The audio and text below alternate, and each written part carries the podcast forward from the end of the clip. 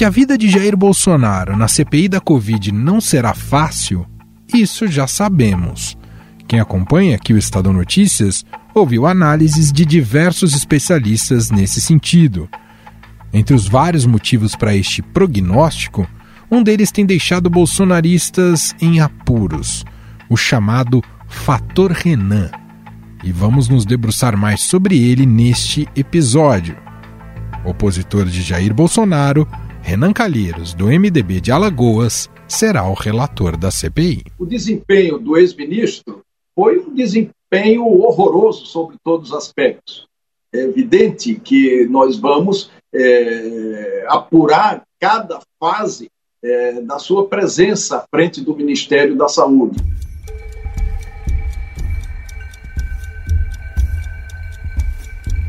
O senador terá a tarefa de, no final das apurações, produzir um relatório que aponte ou não eventuais culpas da crise sanitária que se instalou no país com a pandemia e encaminhá-lo ao Ministério Público para eventuais pedidos de indiciamento.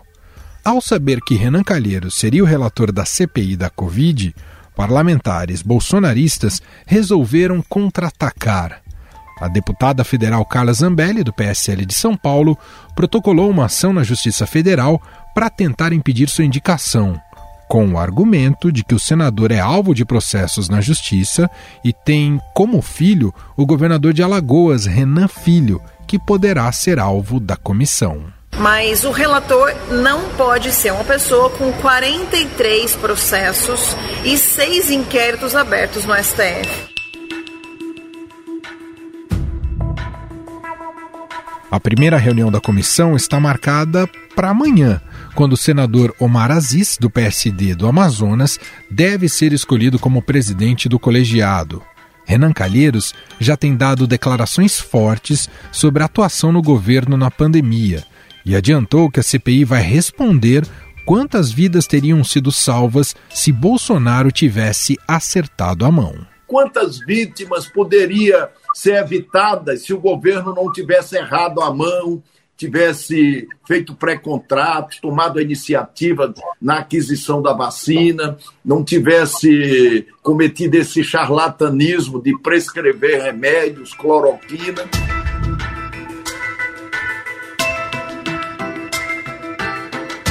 Sabendo que a indicação de Renan para a relatoria é iminente, o presidente Jair Bolsonaro telefonou para Renan Filho, governador de Alagoas e filho do senador. Na conversa, segundo interlocutores do governo, o presidente demonstrou preocupação com a instalação da CPI e sinalizou interesse em dialogar com o provável relator do colegiado. E nós temos que investigar se houve responsabilidade por omissão, por incompetência, ou, ou seja lá pelo que for, para que o Congresso Nacional, evidentemente, se for o caso, possa punir. Renan Calheiros é uma daquelas figuras que estão presentes na política brasileira desde a redemocratização. Em 1990, foi eleito deputado federal pelo então PMDB, sendo escolhido como líder do governo Collor na Câmara. Quatro anos depois, foi conduzido para o seu primeiro mandato como senador da República por Alagoas. E os evangélicos, que, que cresce em número, que cresce em fé, será um, um segmento importantíssimo para este desenvolvimento e para esta recuperação que todos nós queremos para o estado de Alagoas. Em 1998, devido à sua importância dentro do legislativo, foi escolhido pelo presidente Fernando Henrique Cardoso para assumir o Ministério da Justiça. Porque um juizeco de primeira instância não pode a qualquer momento atentar contra um poder. Reeleito senador em 2002, Renan Calheiros e o PMDB decidiram apoiar o governo do ex-presidente Lula. Renan, que tem dado uma sustentação muito grande aos trabalhos do governo no Senado.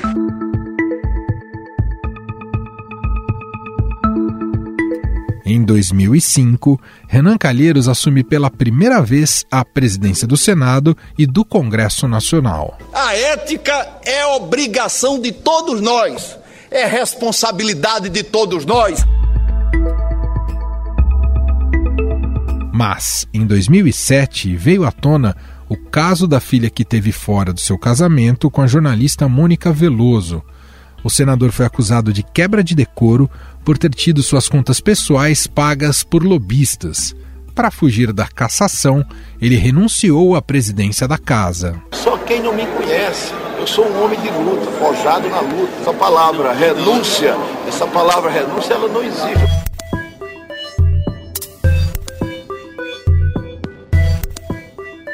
Em 2013 e 2015, Renan Calheiros é eleito novamente presidente do Senado, mesmo denunciado no Supremo Tribunal Federal por desvio de dinheiro público, falsidade ideológica e uso de notas fiscais falsas. Em março de 2015, o nome de Renan aparece na delação do ex-diretor de abastecimento da Petrobras, Paulo Roberto Costa. Segundo ele, o senador recebeu propinas em contratos da empresa com isso, Renan Calheiro se tornou alvo de oito inquéritos no âmbito da Lava Jato. Caça às bruxas aconteceu na França com o estabelecimento do regime de terror. Durante vários anos, as boas intenções foram superadas pelo fanatismo alucinado de falsos pregadores. Durante o processo de julgamento de impeachment da ex-presidente Dilma Rousseff, Renan manteve sua posição em segredo até a votação no plenário do Senado, quando votou favorável ao afastamento. Afastar presidente da República é constitucional. Pode afastar na forma da Constituição e da democracia? Pode. Em 5 de dezembro de 2016, o ministro do STF, Marco Aurélio Melo, decidiu por liminar afastar Renan Calheiros do cargo da presidência do Senado por causa de denúncias de corrupção. Ao tomar uma decisão para afastar nove dias do término do mandato um presidente do Senado Federal, chefe de um poder, por decisão monocrática, a democracia, mesmo no Brasil, não merece esse fim. Dois dias depois, o STF decidiu manter Renan Calheiros no cargo de presidente do Senado, mas não podendo assumir a presidência da República na linha sucessória.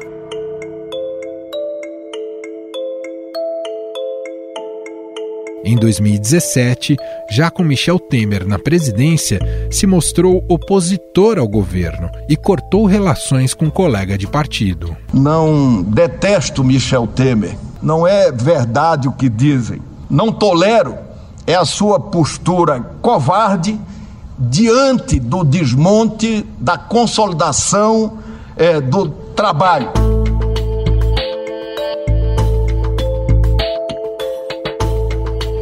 Nas eleições de 2018, Renan Calheiros foi eleito novamente para o cargo de senador do estado de Alagoas. Renan concorreu novamente à presidência do Senado, porém desistiu da sua candidatura e abriu espaço para a vitória do senador do Amapá, Davi Alcolumbre. Para demonstrar que esse processo não é democrático, eu queria lhe dizer, eu queria lhe dizer que o Davi não é Davi, o Davi é o Golias. Ele é o novo presidente do Senado e eu retiro a minha candidatura, porque não me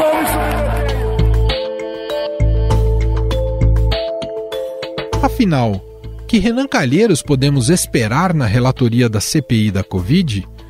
Para responder a essa e outras questões, convidamos o repórter especial do Estadão e colunista da Rádio Dourado, Marcelo de Moraes.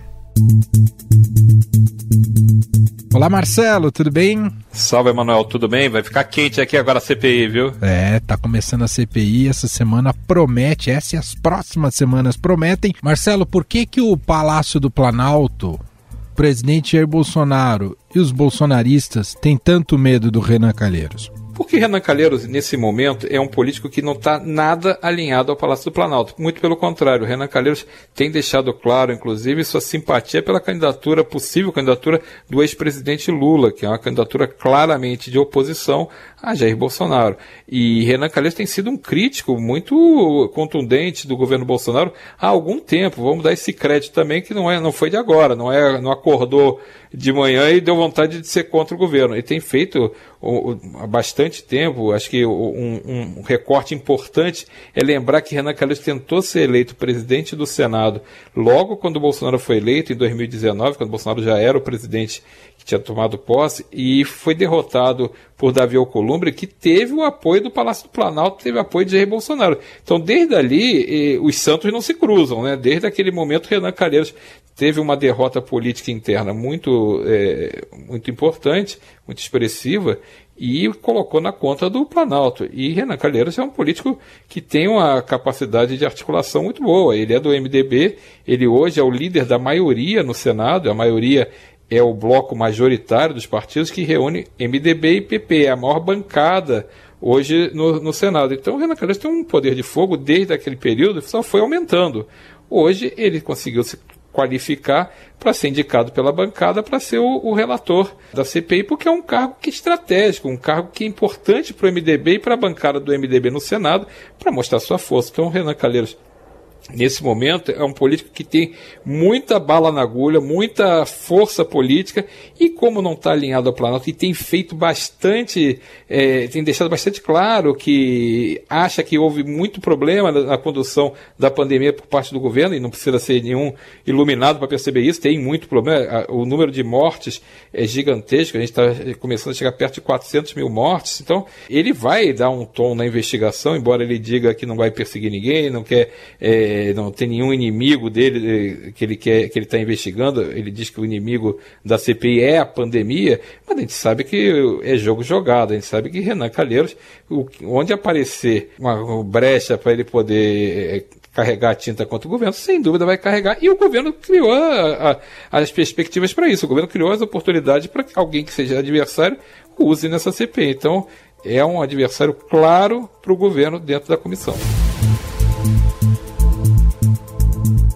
Você conversou recentemente com o próprio Renan Calheiros em duas oportunidades, já na primeira indicando ali que ele poderia ser o relator dessa CPI da Covid. O que, que você conseguiu captar do, do pensamento estratégico do Renan em relação a, a essa CPI, Marcelo?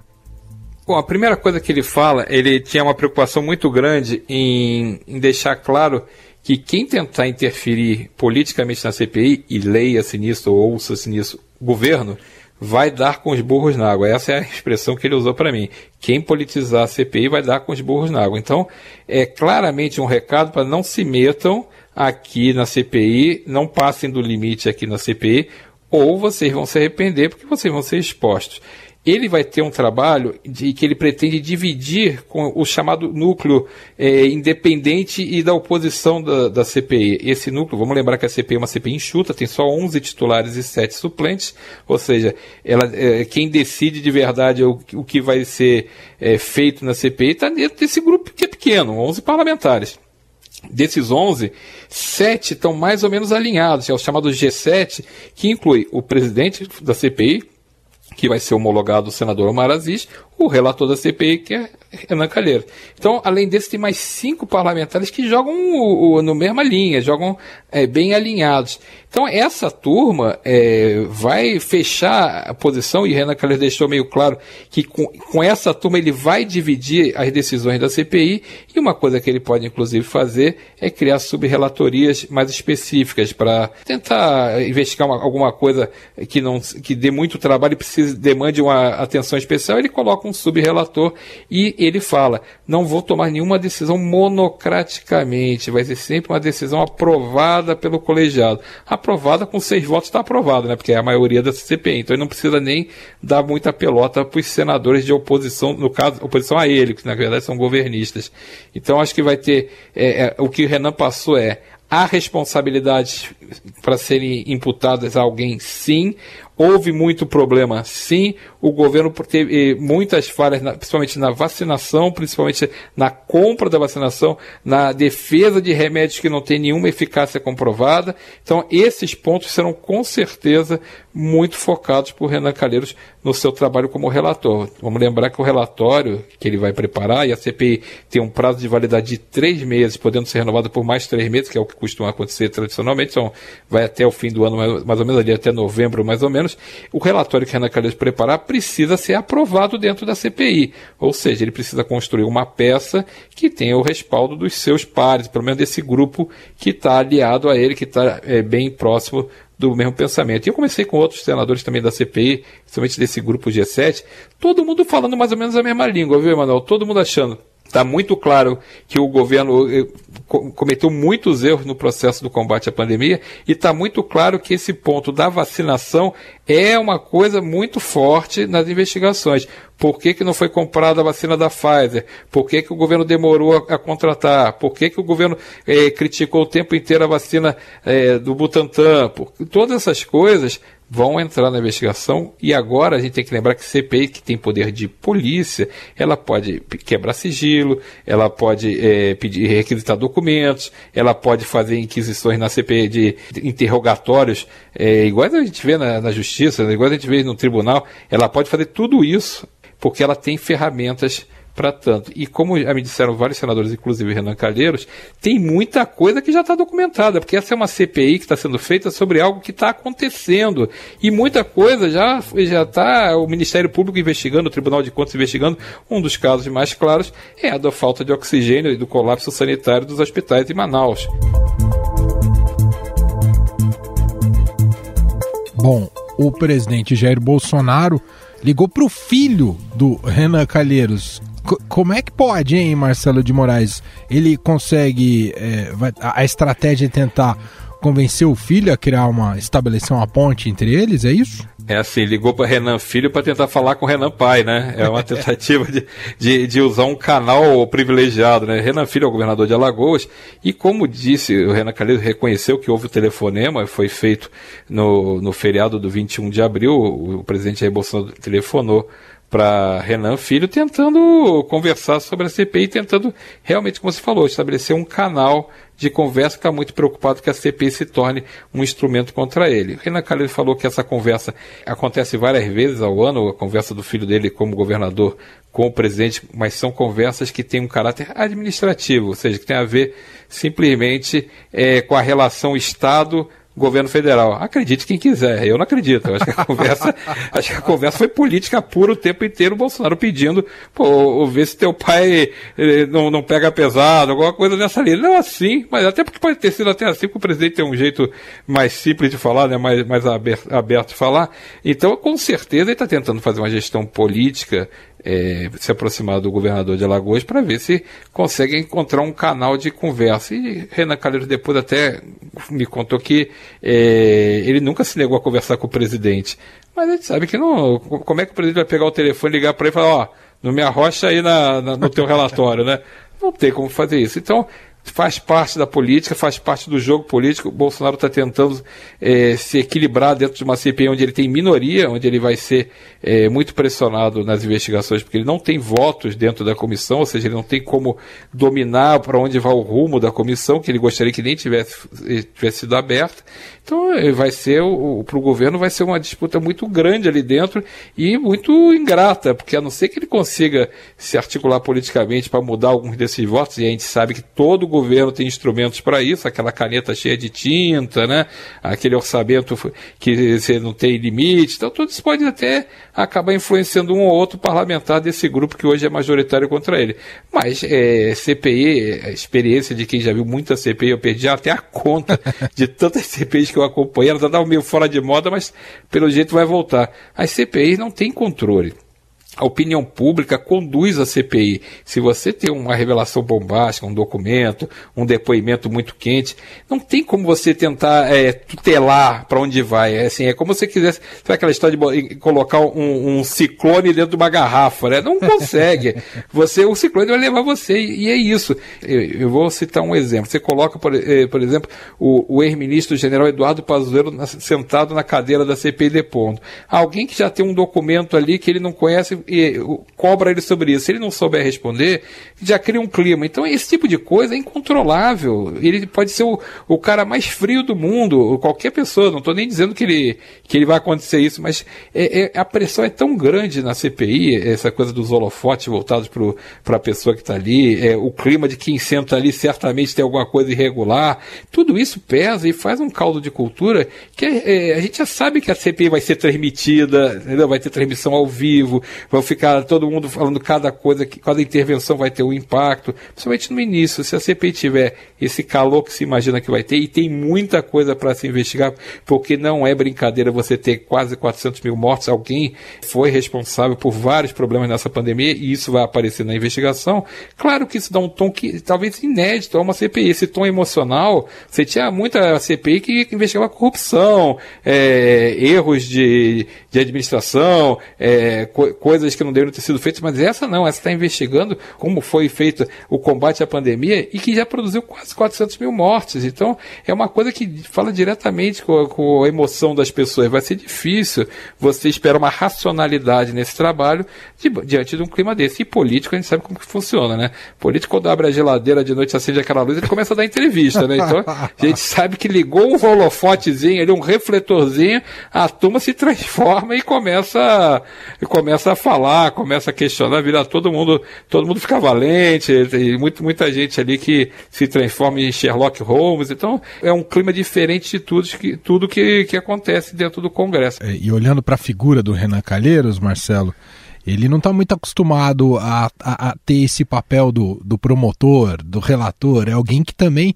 está muito acostumado a sentar nos banco, no banco dos réus, né? O Renan Calheiros tem pelo menos uma dezena de processos contra ele no Supremo Tribunal Federal. É mais um desses paradoxos da política brasileira, não é, Marcelo? Sem dúvida. Se eu não me engano, a última conta eram oito processos que, que tinham sobrado, mas ele está na política. É como as pessoas falam.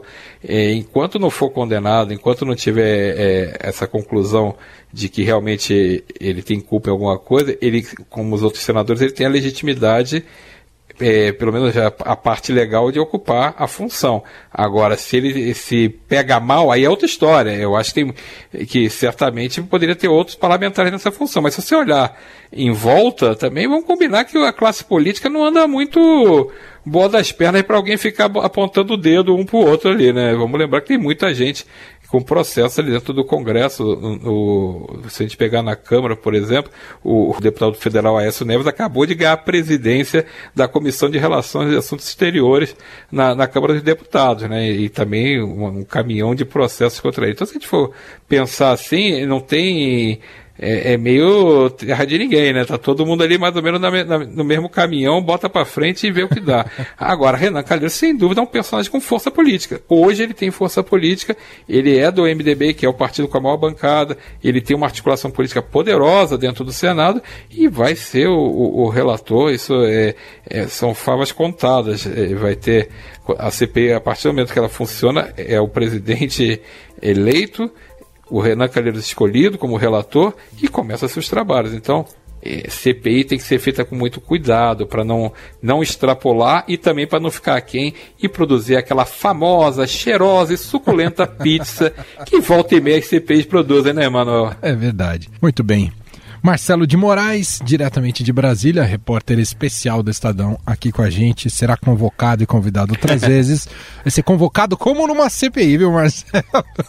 Estarei presente e juro falar a verdade, somente a verdade.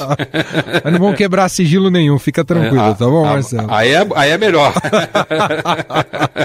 um abraço, meu caro. Valeu, Manuel. Um abraço para todo mundo.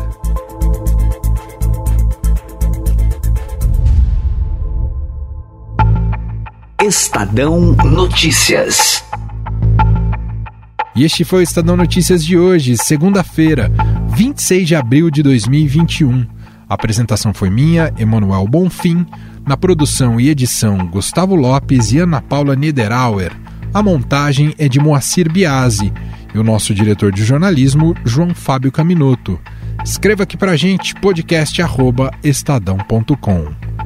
Um abraço para você, uma excelente semana e até mais. Estadão Notícias. Vivemos em constante transformação e para ajudar as empresas a estarem conectadas com pessoas, nós criamos o Estadão Blue Studio, uma nova operação dedicada para criar soluções publicitárias inovadoras e orientadas à performance. O Estadão Blue Studio entrega projetos customizados, branded content, publicações e uma série de eventos consagrados pelo mercado. Não importa o tamanho do seu desafio. Para para nós, sempre existe uma boa solução. Estadão Blue Studio, conteúdo de alta performance.